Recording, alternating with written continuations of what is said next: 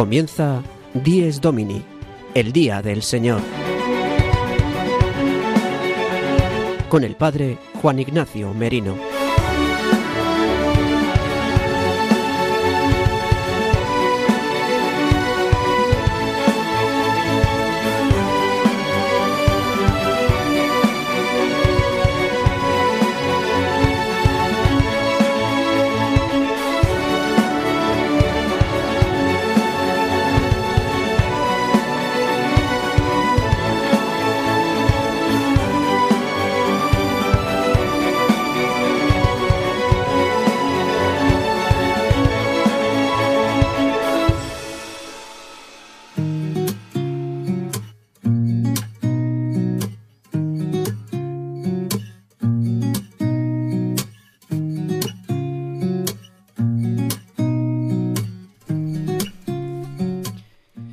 Buenos días, queridos amigos de Radio María. Dies Domini, el día del Señor, el día de la resurrección de nuestro Señor Jesucristo. La Pascua semanal de la muerte y resurrección de Cristo es el día que hoy celebramos. El día del verdadero descanso, el día del Señor, el domingo.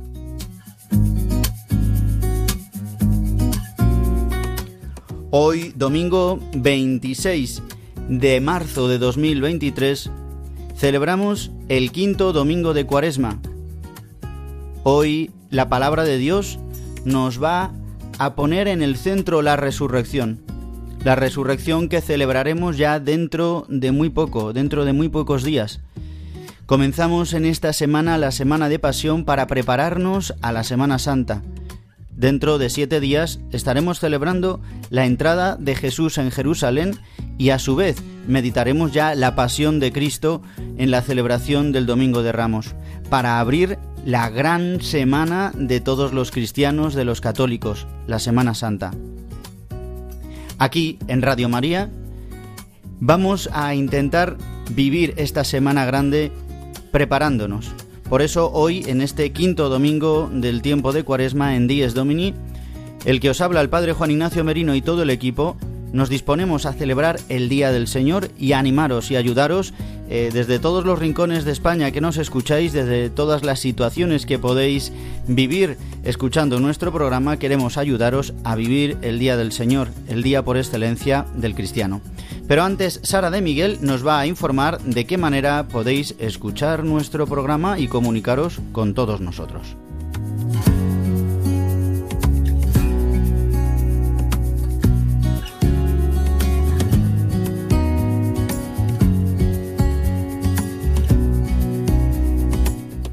Queridos oyentes, para escuchar nuestro programa Dies Domini lo podéis hacer en directo todos los domingos de 8 a 9 de la mañana, una hora menos en Canarias, a través de la frecuencia de Radio María de tu localidad.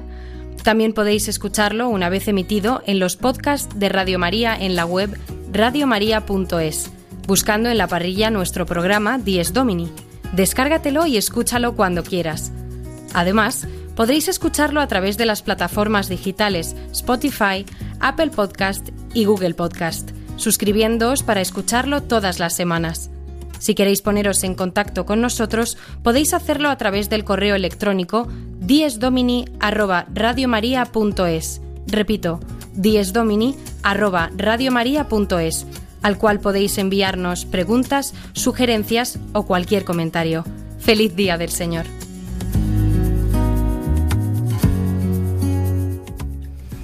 Y sin más, adelantamos los temas que vamos a tratar en el programa de hoy, en el Día del Señor 10 Domini, 26 de marzo de 2023.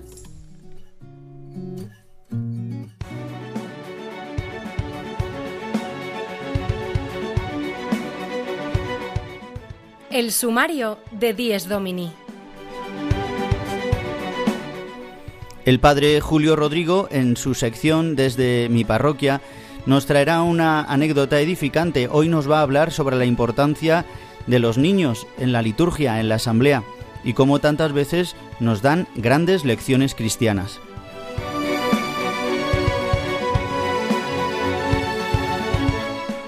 Como siempre, comenzaremos con una oración y también meditaremos las lecturas de este quinto domingo de Cuaresma. En este año, en este quinto domingo de Cuaresma, meditamos la resurrección de Lázaro, que nos lleva ya a celebrar inminentemente la Pascua. Y tendremos un momento de música para concluir este tiempo eh, de la palabra de Dios.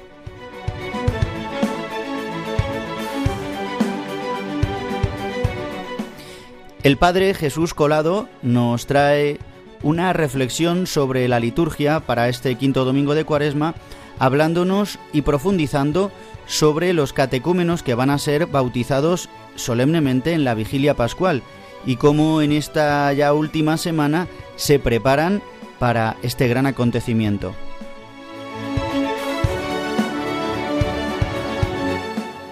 y recuperamos unas reflexiones de nuestro historiador de cabecera, Alejandro Rodríguez de la Peña. Hace un año nos hablaba de la importancia de la cruz y de la pasión de nuestro Señor Jesucristo.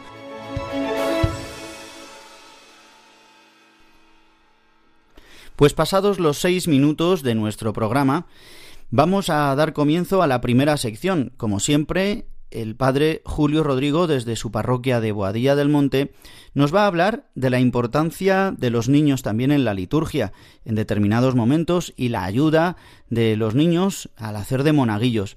Nos va a hablar de una lección que le ha dado un pequeño eh, de vida cristiana.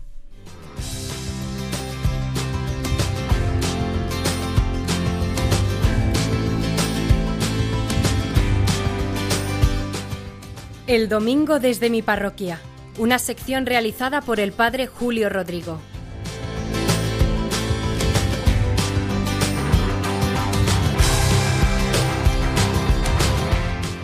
Muy buenos días y muy buen domingo a todos los oyentes de Radio María, los que en esta mañana están escuchando este programa del Día del Señor, Dies Domini.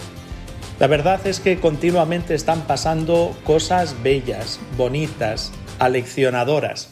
Hoy les voy a contar una de ellas.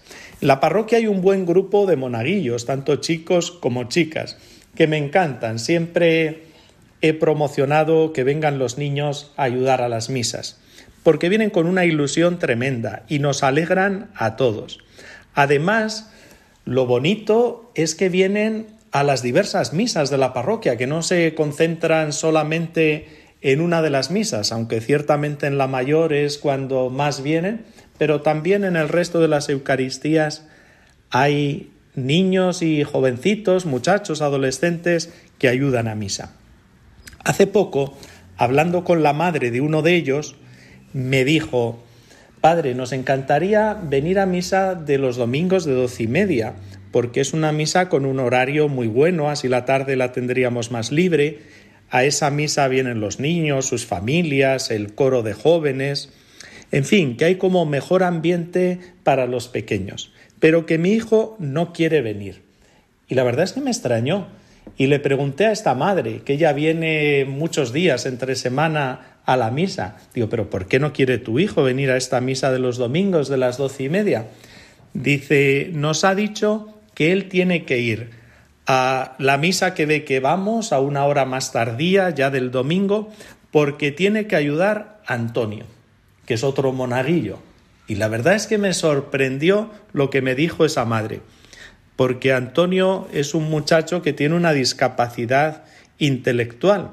Él viene también a ayudar a la misa y viene con la ilusión de cualquier muchacho. Me extrañó, desde luego, que un niño de 10 años dijese eso. Tengo que ir a esa misa porque tengo que ayudar a Antonio. Pero luego me encantó lo que me dijo esta mamá, porque pensé, qué buen corazón, Dios mío, tiene ese niño, qué sentimientos más bellos. Se ha dado cuenta de los problemas del otro muchacho y en su interior ha tomado ese compromiso de estar junto a Él, de acompañarlo, de ayudarlo. La verdad es que los niños tantísimas veces nos dan lecciones. ¿Cuántos discapacitados intelectuales son rechazados, marginados o muchas veces ridiculizados? Por la parroquia viene uno que ya es mayor y a mí me llega al corazón porque tantas veces me dice, Padre, paseamos un poco, Padre, tomamos algo. Y añade, es que no tengo con quién ir. O no hace mucho visitando un centro residencia de discapacitados ya mayores, me decía una de las monitoras, claro, muchas veces se sienten solos, sobre todo los fines de semana, que no tienen nada que hacer, ya son mayores, sus padres o han fallecido o son ancianos y no reciben tantas visitas. Digo, claro, digo, qué vienen una vez al mes. Dice, si viniesen al menos cada seis meses, sería una magnífica noticia.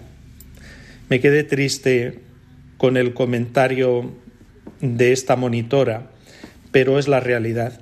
Sin embargo, vean que este niño me ha enseñado y nos ha enseñado a todos, porque por eso les cuento hoy esta anécdota, a tener un corazón compasivo hacia ellos, a tratarles con todo respeto, a ayudarles en lo que sea necesario, acompañarles para que no se sientan solos. Bendito niño que nos enseña esto, un buen amigo de Jesús, desde luego, que ha hecho suyos los sentimientos del Señor. Gracias, es lo único que me surge. Gracias por ser un precioso ejemplo para nosotros. Nada más, que pasen un feliz domingo y nos volvemos a escuchar la semana que viene. El domingo desde mi parroquia, una sección realizada por el padre Julio Rodrigo.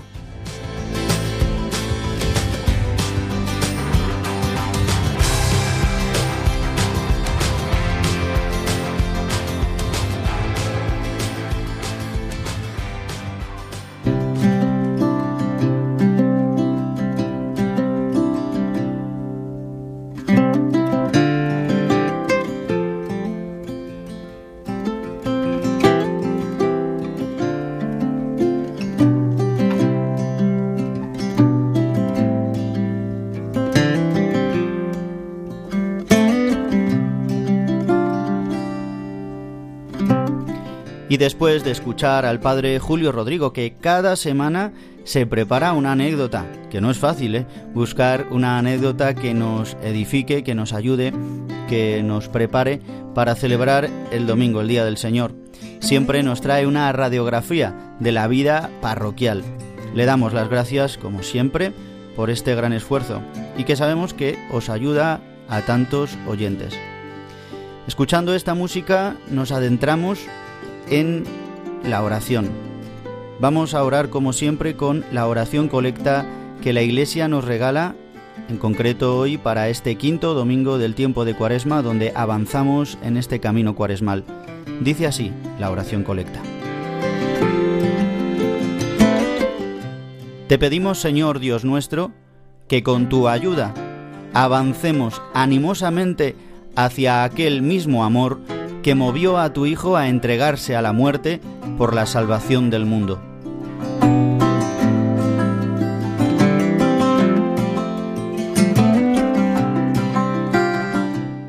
Como siempre os recuerdo en esta oración que es trinitaria porque le pedimos al Padre que nos dé algo por medio de su Hijo en el Espíritu Santo. Por eso siempre concluirá esta oración con la doxología larga, por nuestro Señor Jesucristo, tu Hijo, que vive y reina contigo en la unidad del Espíritu Santo y es Dios por los siglos de los siglos. Amén.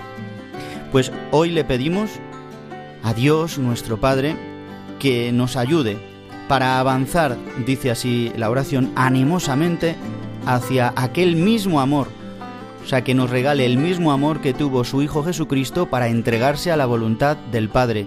¿Y cuál es la voluntad del Padre? Que todos los hombres se salven es decir, que nos regale el mismo amor que tuvo Jesucristo para entregarse a la cruz, para poder salvar a los hombres, para salvar al mundo.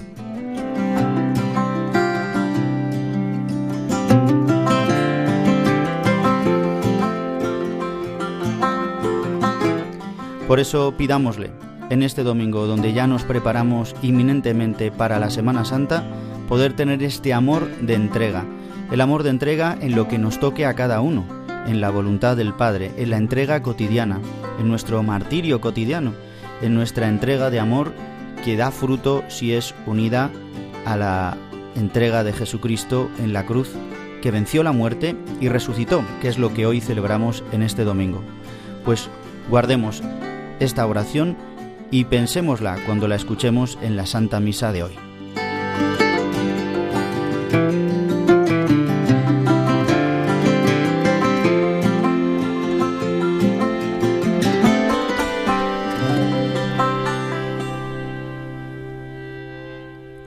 En este quinto domingo del tiempo de Cuaresma se celebra el tercer escrutinio preparatorio al bautismo para los catecúmenos que en la vigilia pascual serán admitidos a los sacramentos de la iniciación cristiana con oraciones e intercesiones propias.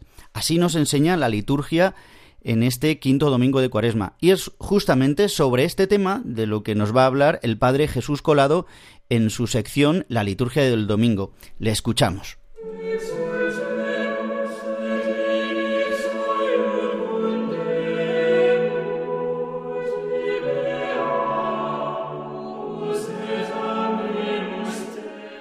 La liturgia del domingo con el Padre Jesús Colado.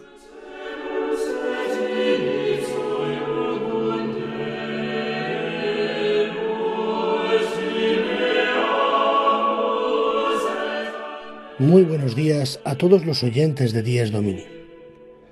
Ya en otras ocasiones hemos hablado de cómo la cuaresma tiene unas cosas especiales, unos momentos especiales, cada vez que hay un adulto que ha de bautizarse en la vigilia pascual.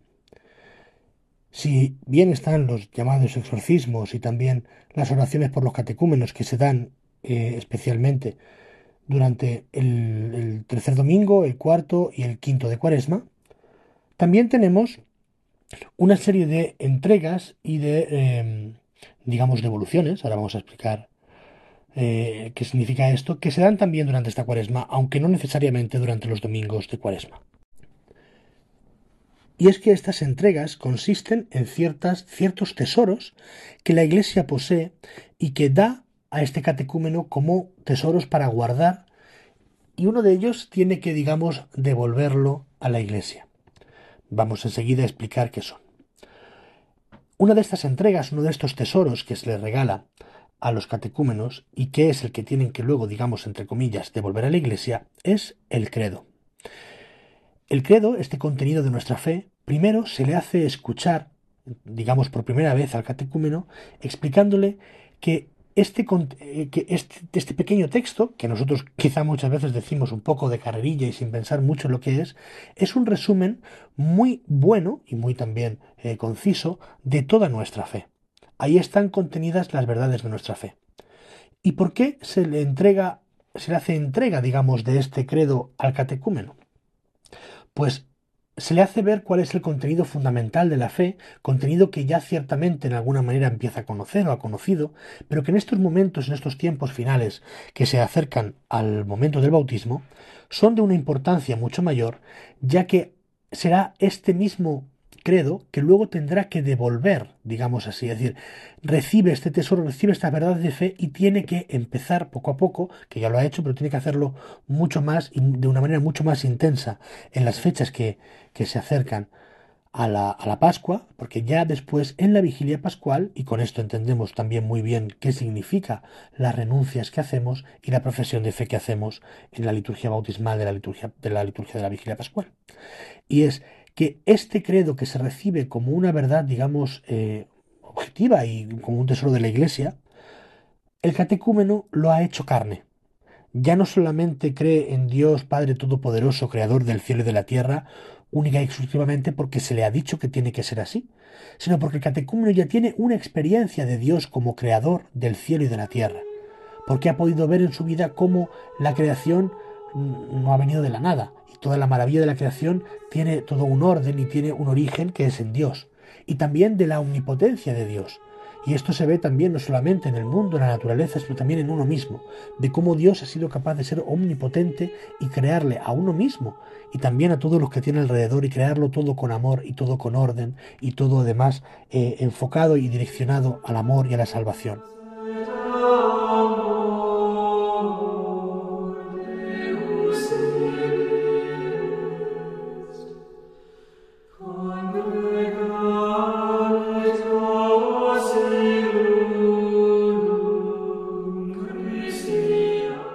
Tampoco cree en Jesucristo nuestro Señor, que fue concebido por la gracia del Espíritu Santo, etcétera, etcétera, no cree única y exclusivamente porque se le ha dicho, porque así está contenido en las Escrituras y la tradición de la Iglesia, sino cree porque ha conocido a este Jesucristo.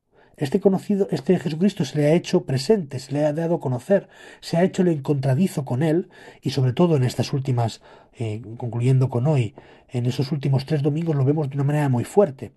Cómo Jesucristo aparece como aquel que es capaz de dar el agua de vida eterna, aquel que, aquel que te conoce, aquel que conoce toda la historia profunda de, de todos nosotros, concretamente del catecúmeno, que lo ha amado, que le ha hecho ver que habiendo nacido ciego de nacimiento, porque incapaz de ver el amor de Dios, incapaz de ver a Dios en su vida, hablamos de alguien que no conocía a Jesucristo, porque no estaba bautizado ni, ni se había acercado a la iglesia, ¿no? Pero ha llegado un momento en que ha conocido a este Jesucristo que le ha abierto los ojos a la fe verdadera y a la luz verdadera de la vida eterna y del amor a Dios y al otro. Y también, como vemos en el Evangelio de hoy, que este catecúmeno ha conocido a un Dios capaz de, de, estar por encima de la muerte, que no le teme a la muerte, a la cual la llama simplemente dormirse, porque no le, no le tiene miedo a la muerte. Nosotros que estamos todos acobardados por la muerte, sin embargo Jesucristo llega y se presenta, y se le presenta a este catecúmeno, igual que a todos nosotros, se le presenta como aquel que es capaz de dar la auténtica vida, una vida que no perece, y capaz de, de, haber, de cambiar todo, de cambiar la situación de muerte, de pecado y de desconocimiento del amor infinito de Dios, convertirlo, sin embargo, en una experiencia completamente diferente. Una experiencia donde uno puede ver, donde uno puede descubrir que se le llama a una nueva vida. Por eso, el credo se le entrega, se le, digamos, se le hace esta entrega al catecúmeno y luego tiene que devolverlo habiendo pasado por su vida, habiendo sido hecha carne esa palabra. De este modo, la Iglesia también ve cómo el Espíritu Santo ha trabajado en este, en este catecúmeno, en estos catecúmenos, para que puedan descubrir en su vida que esta verdad de fe contenida en el credo es una cosa que no es para nada eh, teórica, sino que es muy concreta y que se ha hecho concreta en su vida. Cuando se hace, cuando se hace esta devolución, digamos, esta tradición que sería la entrega y redicho que sería la devolución a la iglesia de este tesoro, se le devuelve ya como, mm, no en el sentido de que se le devuelve toma para ti, sino que se dice, pues ahora veo que esto que se me ha dado como un tesoro ya estaba en mi vida y yo no lo conocía, y ahora lo he conocido y entonces por eso se, tiene este doble movimiento. Sin embargo, luego tenemos otra entrega que solo se entrega y no hace falta devolverla, digamos así, que es la oración del Señor, el Padre Nuestro. ¿Por qué?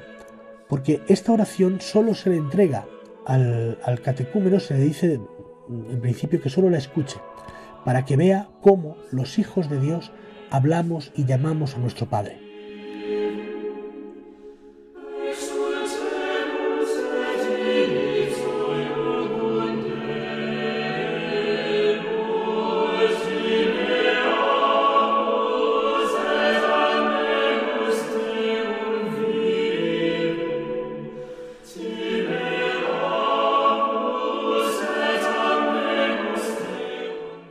Pide al catecúmeno que escuche con atención, pero que aún no la puede rezar, porque aún no ha sido añadido a la familia de Dios, aún no es hijo de Dios, aún no ha sido hecho hijo de Dios por el bautismo.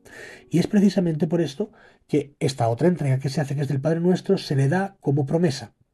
Se le da y se, le, y, se da a los catecúmenos y se les da diciéndoles, escuchad estas palabras con las cuales los hijos de Dios hablamos a nuestro Padre.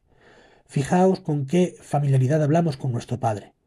Esto se os promete a vosotros, esto se os va a dar a vosotros. Y efectivamente así se hace. En el momento de recibir el bautismo, que eh, lo recibirán la vigilia pascual, también la confirmación y también la Eucaristía. Un detalle muy interesante es que ya en esa Eucaristía podrán decir a plena voz y con pleno sentido, Padre nuestro que estás en el cielo, porque entonces ya sí, como hijos de Dios, podrán hablar a su Padre llamándole papá, llamándole Padre, teniendo esta confianza del mismo Jesucristo con su Padre, teniéndola también ellos con Dios. Y una cosa también muy interesante es que por primera vez, después del bautismo, los recién bautizados, adultos, eh, se, les, se les invita a liderar ellos la oración de los fieles, precisamente porque es oración de los fieles, no es oración de los catecúmenos. Por primera vez ellos, ya que han sido incorporados a la familia de Dios, se les pide que sean ellos los que nos inviten a todo el resto de la familia de Dios, a todo ese cuerpo místico de Cristo que está concentrado en esa asamblea, para decirnos a todos, oremos hermanos por el mundo, por la iglesia, por las necesidades de este mundo, por aquellos que sufren, por todos aquellos que no encuentran el sentido, por todos aquellos que están recibiendo la luz de la resurrección en esta noche, por todos aquellos que han recibido el bautismo para que puedan permanecer en esta gracia infinita. Todo esto, por primera vez, el neófito, el recién bautizado, podrá invitarnos a todos, como un hermano más, como un miembro de esta familia más, a nosotros también a rezar.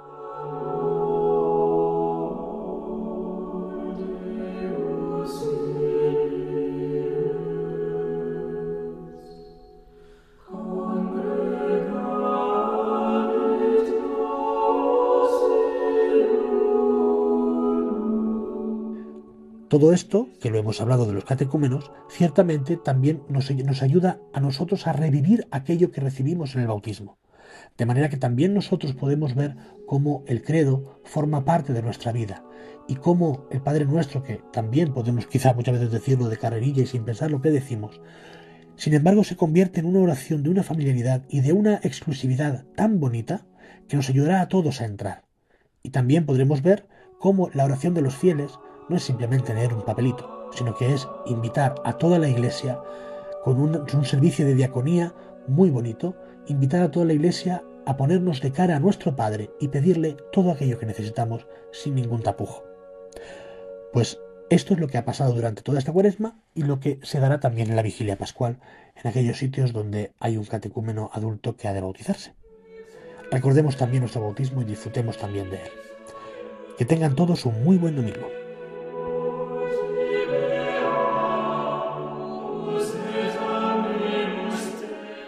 La liturgia del domingo con el Padre Jesús Colado.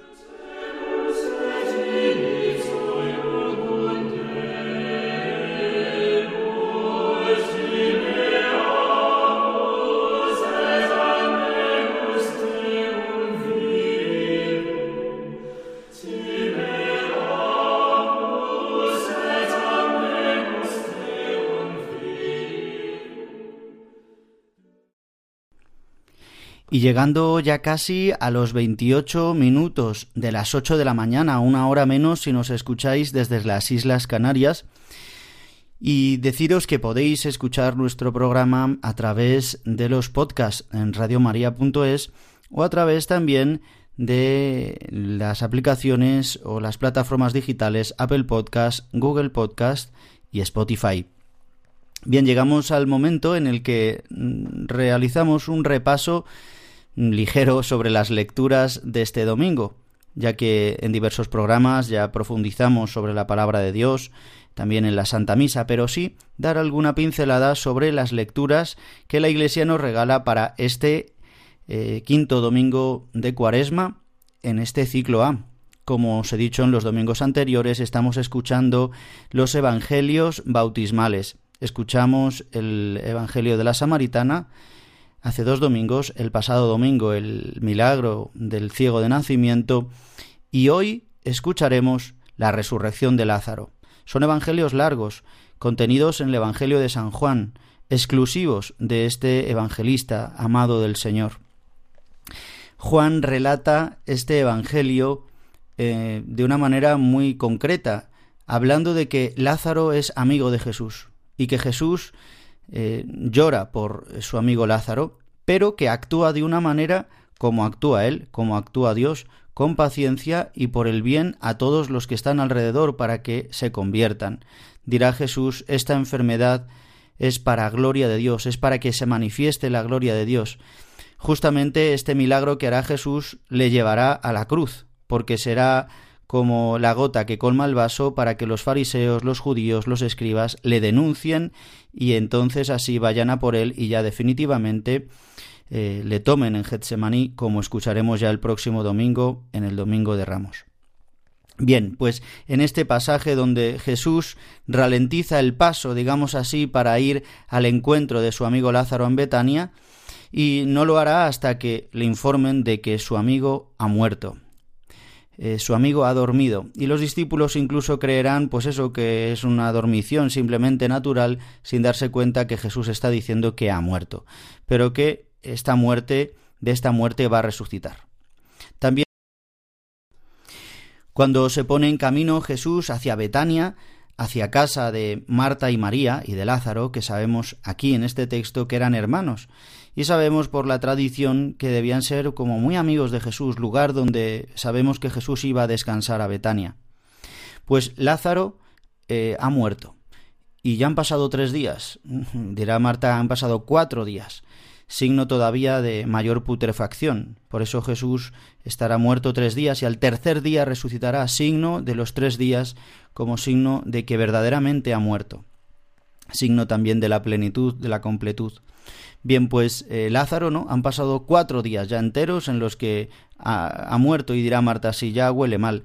Pero antes de que Jesús entre en la casa, Marta va al encuentro del Señor y, le dice, Señor, si hubieras estado aquí mi hermano no hubiera muerto, porque ella creía, ella había visto milagros, ella reconocía que es el Mesías, de hecho lo reconocerá en este diálogo con Jesús, este diálogo que tiene Jesús también hoy con nosotros, este diálogo que también tiene Jesús con los catecúmenos, con los que vayan a ser bautizados en esta Pascua, por esto en este domingo harán este escrutinio donde se les preguntará si creen que Jesús es el Mesías, de igual manera que le preguntará Jesús al ciego.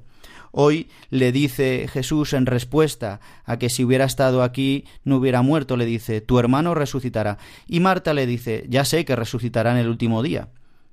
Pues Jesús le contesta esto. Yo soy la resurrección y la vida. El que cree en mí, aunque haya muerto, vivirá, y el que está vivo y cree en mí, no morirá para siempre. ¿Crees esto? Y ella responde, sí creo. Yo creo que tú eres el Cristo, el Hijo de Dios, el que tenía que venir al mundo. Nosotros hoy respondemos también ante estas palabras. Yo creo, Señor, yo sé que eres tú el Salvador, el que tenía que venir al mundo. Y desde entonces confían en Él y Jesús obrará este milagro. Ante la estupefacción de todos, gritará a, Lázaro, Lázaro, sal fuera.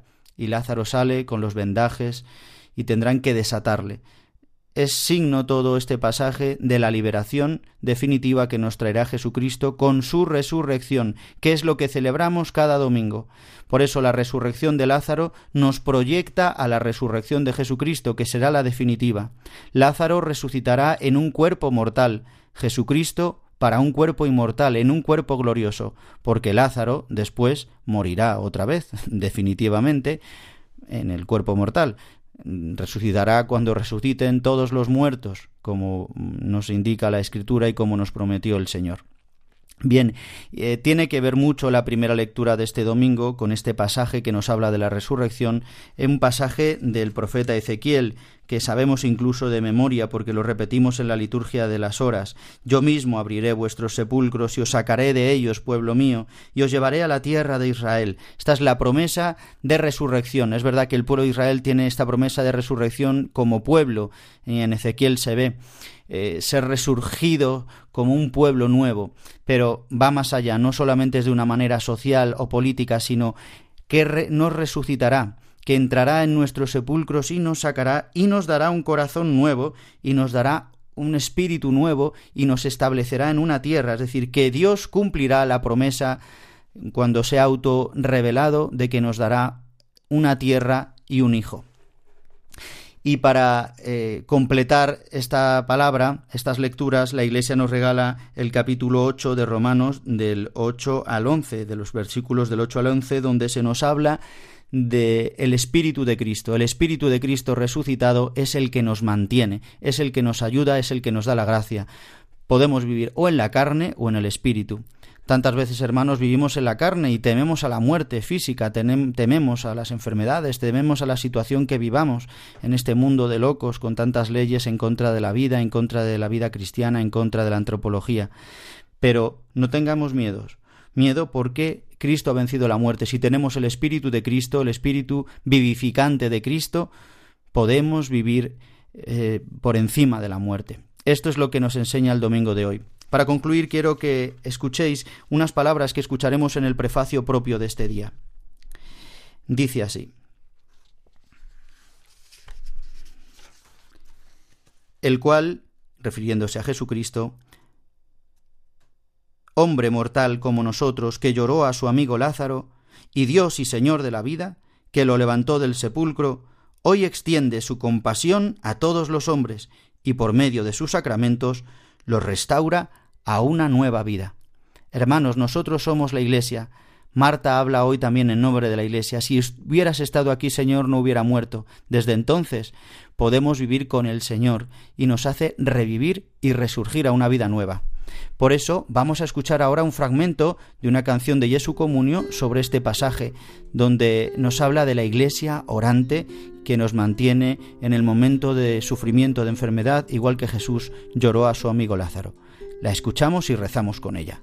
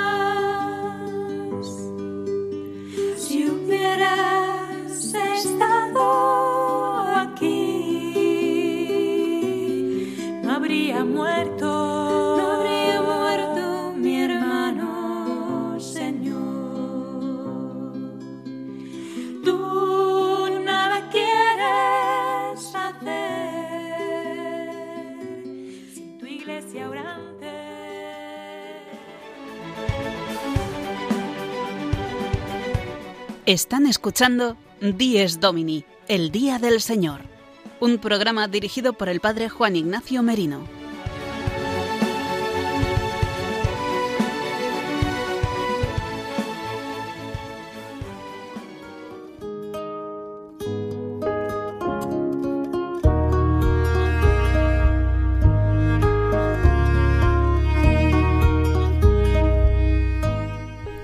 Queridos amigos de Radio María, estábamos escuchando esta canción de Jesu Comunio relacionada con el Evangelio de este domingo de hoy, eh, la resurrección de Lázaro.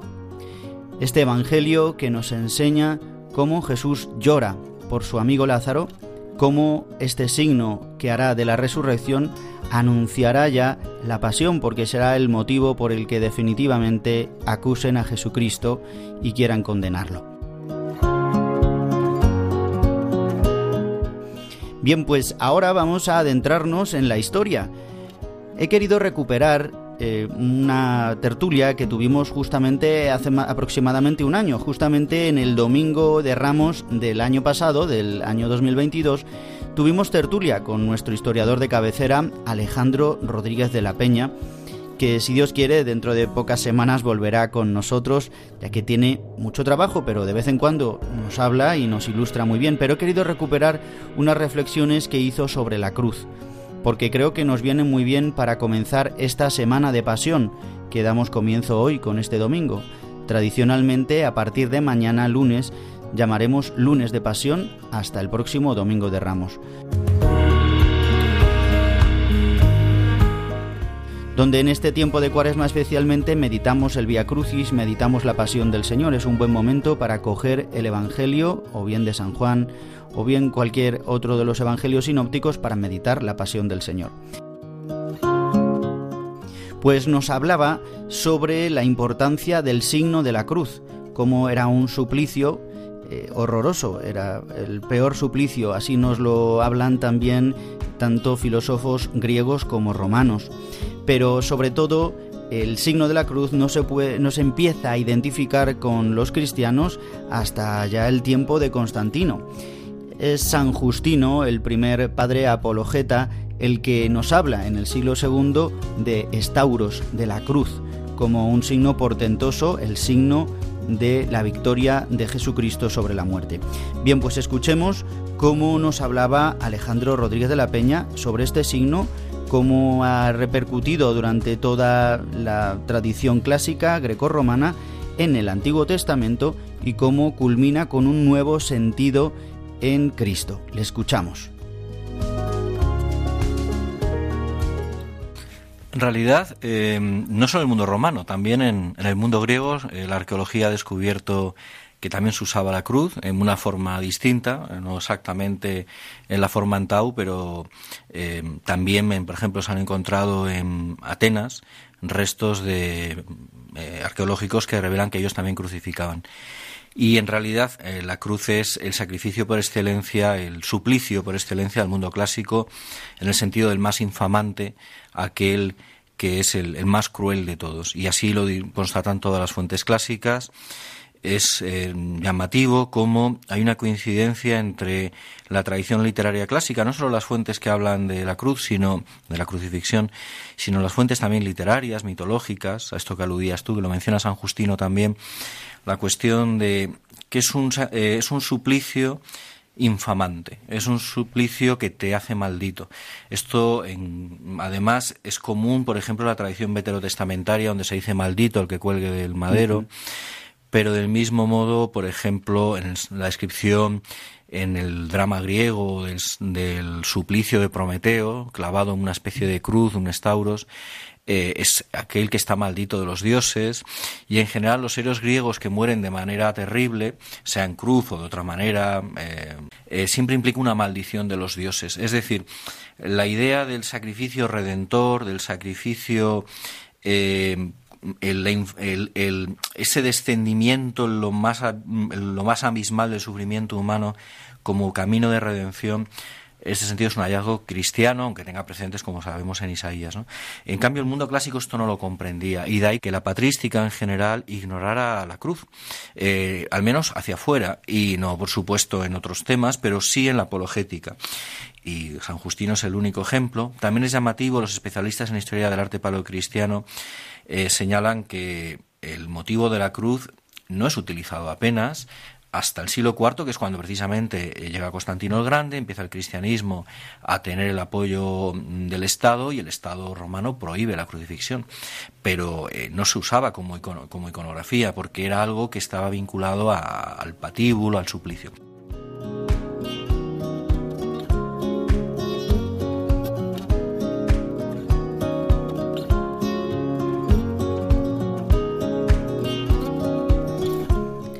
Nos hablaba así Alejandro Rodríguez de la Peña hace un año, en el pasado Domingo de Ramos, donde hablábamos sobre la cruz, sobre la pasión. Y también nos comentaba cómo este signo de la cruz, este suplicio extremo eh, que Jesucristo ha realizado, compartía así Cristo con todos los hombres que alguna vez también habían sufrido este gran horror que era la cruz es decir, que así asumía todo sufrimiento humano, como signo de que compartía el sufrimiento de todos los que habían sido crucificados, de todos los que habían sentenciado, habían sido sentenciados a muerte, y no solo los que entonces, sino también asumía todo sufrimiento del futuro del hombre. Por eso asume todos nuestros sufrimientos. Así nos lo comentaba Alejandro Rodríguez de la Peña, nuestro historiador de cabecera.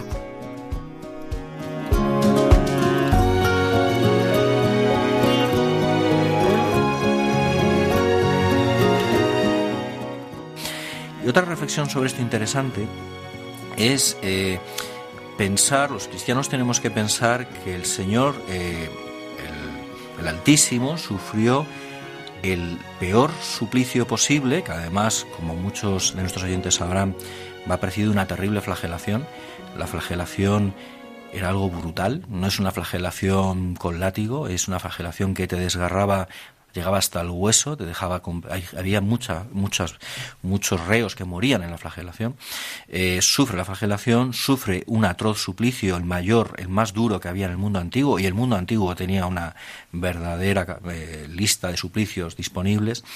Y esto yo creo que también hay que entenderlo desde un punto de vista, eh, más allá del punto de vista teológico, desde el punto de vista, mm, yo diría, de meditación espiritual de ponerse en el lugar, por supuesto, del Señor, pero también entender que Jesús vivió algo que era un drama de ese tiempo. Hoy día hemos olvidado lo que era ese suplicio público. Eh, hasta hace poco, hasta hace 50 años, en Europa todavía ejecutaban a la gente, garrote vil en España, en, en Francia la guillotina, en otros sitios la horca, y esto lo hemos olvidado, lo que es la humillación del suplicio público. Es decir, al Señor no se le ahorra nada. Y esto lo vive como lo vivieron otros miles de seres humanos, más de los que nos imaginamos, decenas de miles, pero con una diferencia, que es lo que nos revela la escena del Monte de los Olivos, que él libremente elige pasar por eso. Y esto es también eh, llamativo. Él, sabe que va a sufrir una forma atroz, más allá de los límites de, de la asistencia humana, y elige libremente hacer la voluntad del Padre y someterse a eso. Eso también es algo que nos debe llevar a reflexión.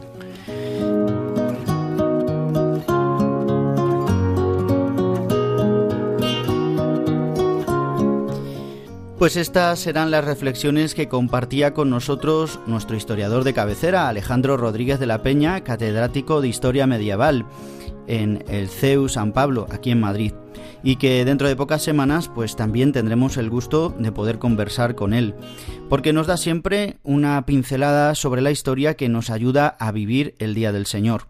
Pues comenzando ya esta semana de pasión vamos a escuchar ahora un fragmento de una canción de Atenas que en esta vez es una versión que hace junto con el cantante Joan Sánchez. Es una canción que nos invita a contemplar la pasión del Señor, a contemplar la cruz. Que hoy sea la cruz de Cristo, porque es Cristo muerto pero resucitado, el que mande hoy en nuestra vida y podamos vivir de esta resurrección.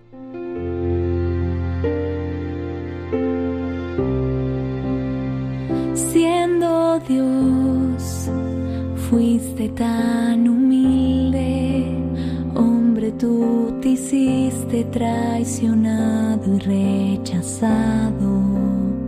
Siendo Dios, tomaste mi lugar, cargaste en tus hombros mis heridas y pecados. Fue por mí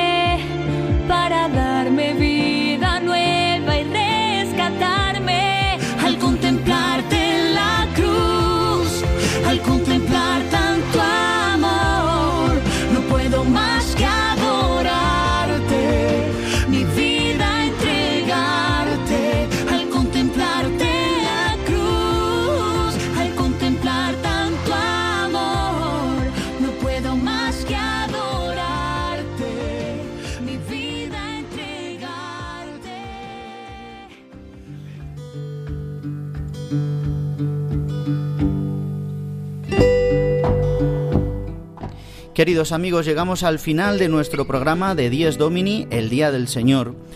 Y después de haber eh, comentado y haber recordado las palabras que nos trajo el catedrático de Historia Medieval Alejandro Rodríguez de la Peña, haber contemplado ya la pasión con esta canción de Atenas, nos hemos introducido ya en esta semana de pasión que comienza hoy, que continuará y culminará con el Domingo de Ramos, que dará inicio ya a la Semana Santa, hasta adentrarnos ya en los últimos días de la Cuaresma con el Jueves Santo y el Santo Triduo Pascual.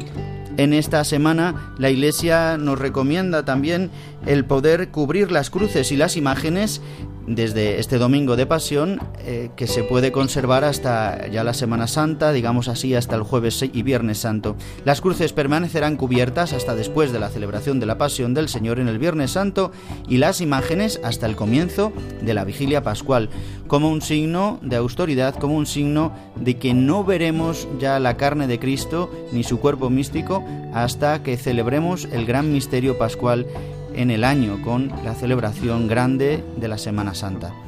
Bien, pues en estos domingos no tendremos la intervención de Juan José Rodríguez con los santos de la semana hasta después de Pascua, ya que no queremos nublar eh, todo el misterio pascual de Cristo y ya que litúrgicamente no celebraremos ningún santo, excepto en estos días alguna pequeña conmemoración.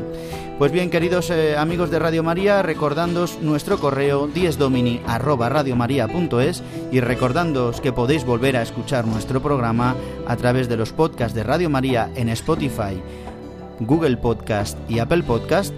Simplemente el que os habla, el Padre Juan Ignacio Merino, os remite a la programación de Radio María y hasta dentro de siete días. Muy feliz domingo a todos.